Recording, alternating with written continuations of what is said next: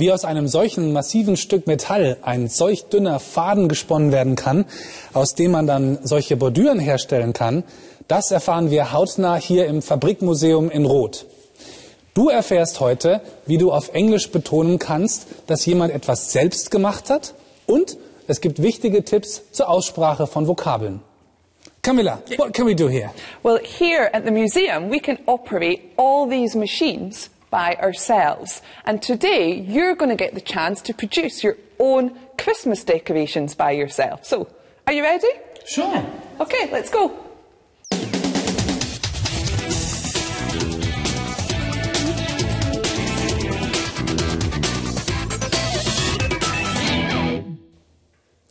Camilla wird jetzt gleich mit Paulina und Verena eine dieser Maschinen anschmeißen, um solche schönen Bänder herzustellen. Du sollst wieder genau aufpassen, denn es gibt zwei Fragen zu klären. Erstens, wie alt ist die Maschine, an der die drei Mädels jetzt arbeiten? Und zweitens, diese Bänder können für verschiedene Zwecke verwendet werden. Camilla nennt drei Zwecke. Kriegst du alle raus? So this machine here is very old. And if we look to the top here, we can see these wheels. And in the old days, they were powered by water. But today, of course, they're powered by electricity. This machine was also built in 1926. And we use it to make these beautiful trimmings here. To turn the machine on, we do it in many different stages. But those stages we can do by ourselves. But stage one, I'm going to do by myself, which is to turn on the machine, which will turn on the big wheels. Okay, and now we need to turn on the wheels at the back, and again, I'll do this by myself.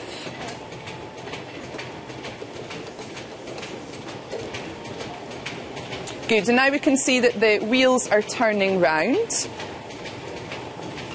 We also need to turn on these five levers by ourselves. I'll do the first one myself and then you can see how it works. It's very simple. You just pull it to the left and then the machine starts to work by itself.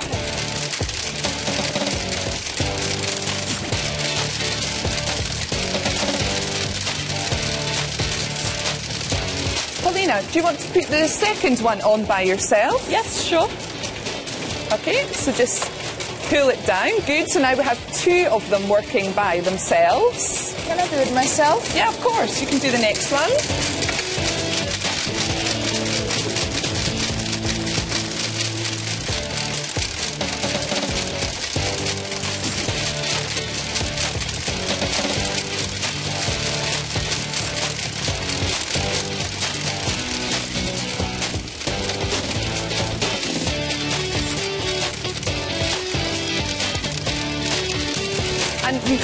Out because you've got long hair. We don't want you to hurt yourself, so you need to protect yourself and just keep your hair back a bit, okay? We've got two more levers. You can do them by yourselves. Good. And now the whole machine is running by itself. So let's turn everything off again. So let's switch all these levers off ourselves. Good. We also need to turn the back wheels off. I'll do that again myself. And the last thing I need to do is to turn the machine off. And you can see now we've made our beautiful trimmings, which we can use for many different things. We can use them to add to our clothes, to put around flowers, or even to make our presents more pretty. Ja, wenn du genau zugehört hast, war es ja gar nicht so schwer, die Antworten auf die zwei Fragen zu finden. Die erste Frage war, wie alt ist eigentlich die Maschine, an der Camilla, Verena und Paulina diese Bänder hergestellt haben? Verena, das weißt du. Ja, die Maschine wurde 1926 gebaut. Richtig. Camilla hat gesagt, the machine was built in 1926. Bei der zweiten Frage solltest du gleich drei Antworten finden. denn Camilla hat uns einige Möglichkeiten genannt, wo wir diese Bänder einsetzen können. Paulina, welche davon weißt du noch? Ähm, um sie an Kleidung anzubringen und um sie um Blumensträuße rumzuwickeln. Richtig. Und eine dritte Möglichkeit gab's noch. Verena? Zum Beispiel, um die Geschenke zu verschönern. Genau. Camilla hat gesagt, we can add it to our clothes, we can put it around flowers and we can make our presents look pretty. Und für dich gibt es mehr Aufgaben zum Hörverstehen in unserem Online-Bereich.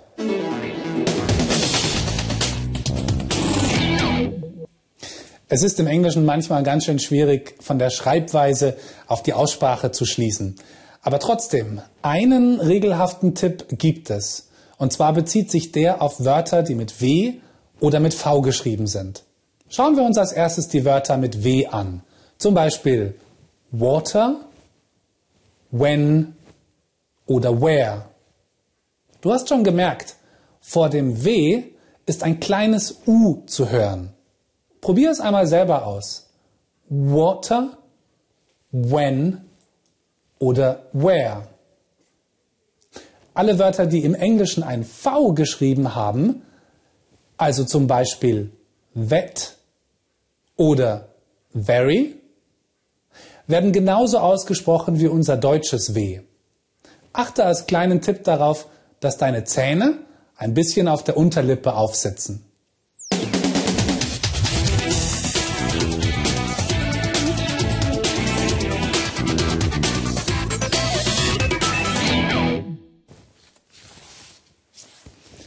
Wenn du betonen möchtest, dass jemand etwas selbst tut, dann verwendest du sogenannte rückbezügliche Fürwörter. Und so bildest du die Formen. In der Einzahl verwendest du myself, wenn du dich auf I beziehst, yourself beim Bezug auf you und himself, herself und itself bei he, she und it. In der Mehrzahl heißen die Formen ourselves, yourselves und themselves. Achte auf die Schreibweise. In der Mehrzahlform wird ein S angehängt und das F wird umgewandelt zu V und E. Aber Vorsicht, nicht alle Wörter, die im Deutschen mit sich gebildet werden, haben auch im Englischen ein rückbezügliches Fürwort. Mehr Informationen dazu findest du in unserem Online-Bereich. Baumwolle? Ja, bestimmt. So, und jetzt seid ihr dran. Ihr dürft jetzt zusammen mit Camilla die eine oder andere Maschine hier noch einmal bedienen und dabei auch einiges herstellen. Wichtig ist dabei, dass ihr immer beschreibt, was ihr tut. Und nachdem ihr ja sehr vieles selbst tun dürft, verwendet ihr dazu natürlich rückbezügliche Fürwörter. Alles klar? Alles Alles klar? klar. Gut, dann geht's los.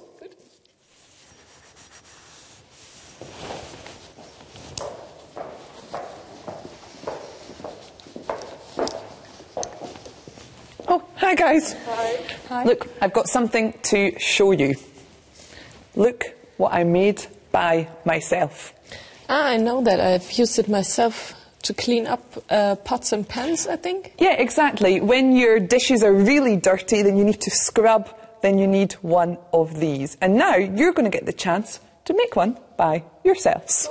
And for that, we need this machine here. And you can see we have some metal, and the metal goes all the way along this machine up to the top here, and then it goes all the way down the bottom and along. And this machine almost works by itself, but we need to help it a little bit, and that's by turning this handle here. So can I try it myself? Of course you can.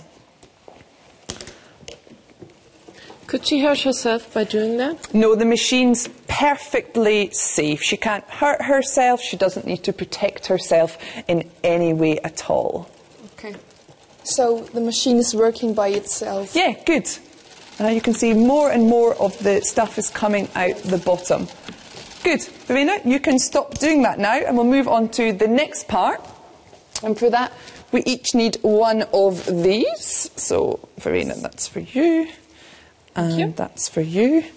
And to make this look like this, what do you think we need to do now? Well, we have to roll it Exactly. ourselves. Good, super. So, Okay. so I'm rolling mine by myself. How are you two getting on? We are rolling ourselves too, Good. and I'm ready. Yep, me too. Finished Almost. Perfect. Super. We've made these by ourselves. And now I have something else to show you. I have this, which is tinsel, which we need to decorate our Christmas trees. And now we're going to make some tinsel by ourselves, okay? Okay.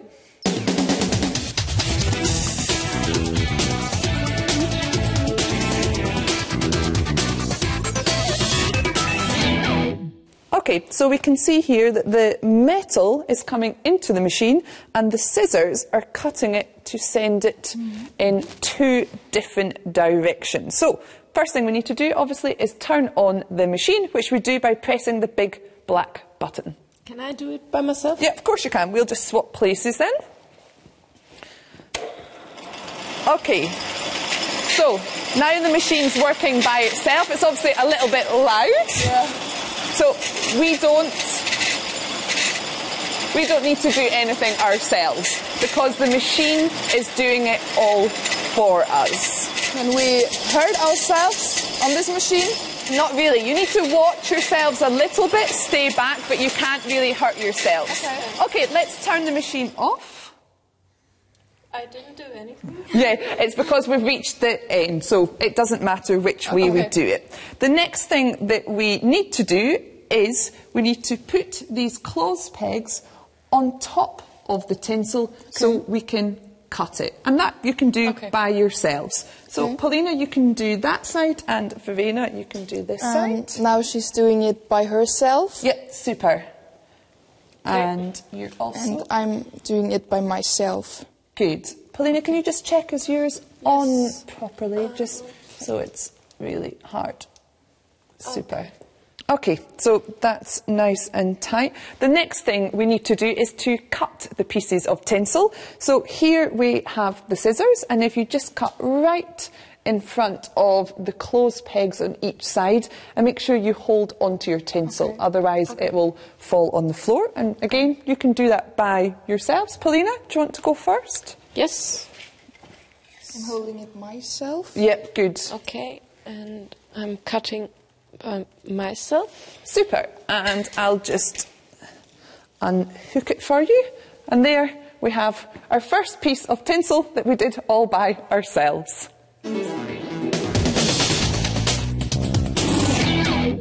Okay, so here I have lots of different things to show you, and I found each of these things here at the factory. The first thing I have to show you is this, which is wire.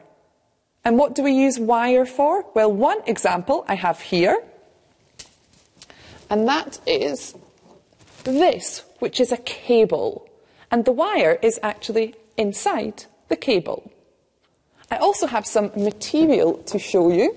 I have three different types of material. The first one we have is copper. Next, I have some silver. And finally, and most importantly, I have this gold. And what do we do with these materials? Well, here at the factory, we make different things. One of the things, we have all these different types of trimmings. And also, very importantly, we have this, our tinsel, which we use to decorate our Christmas trees.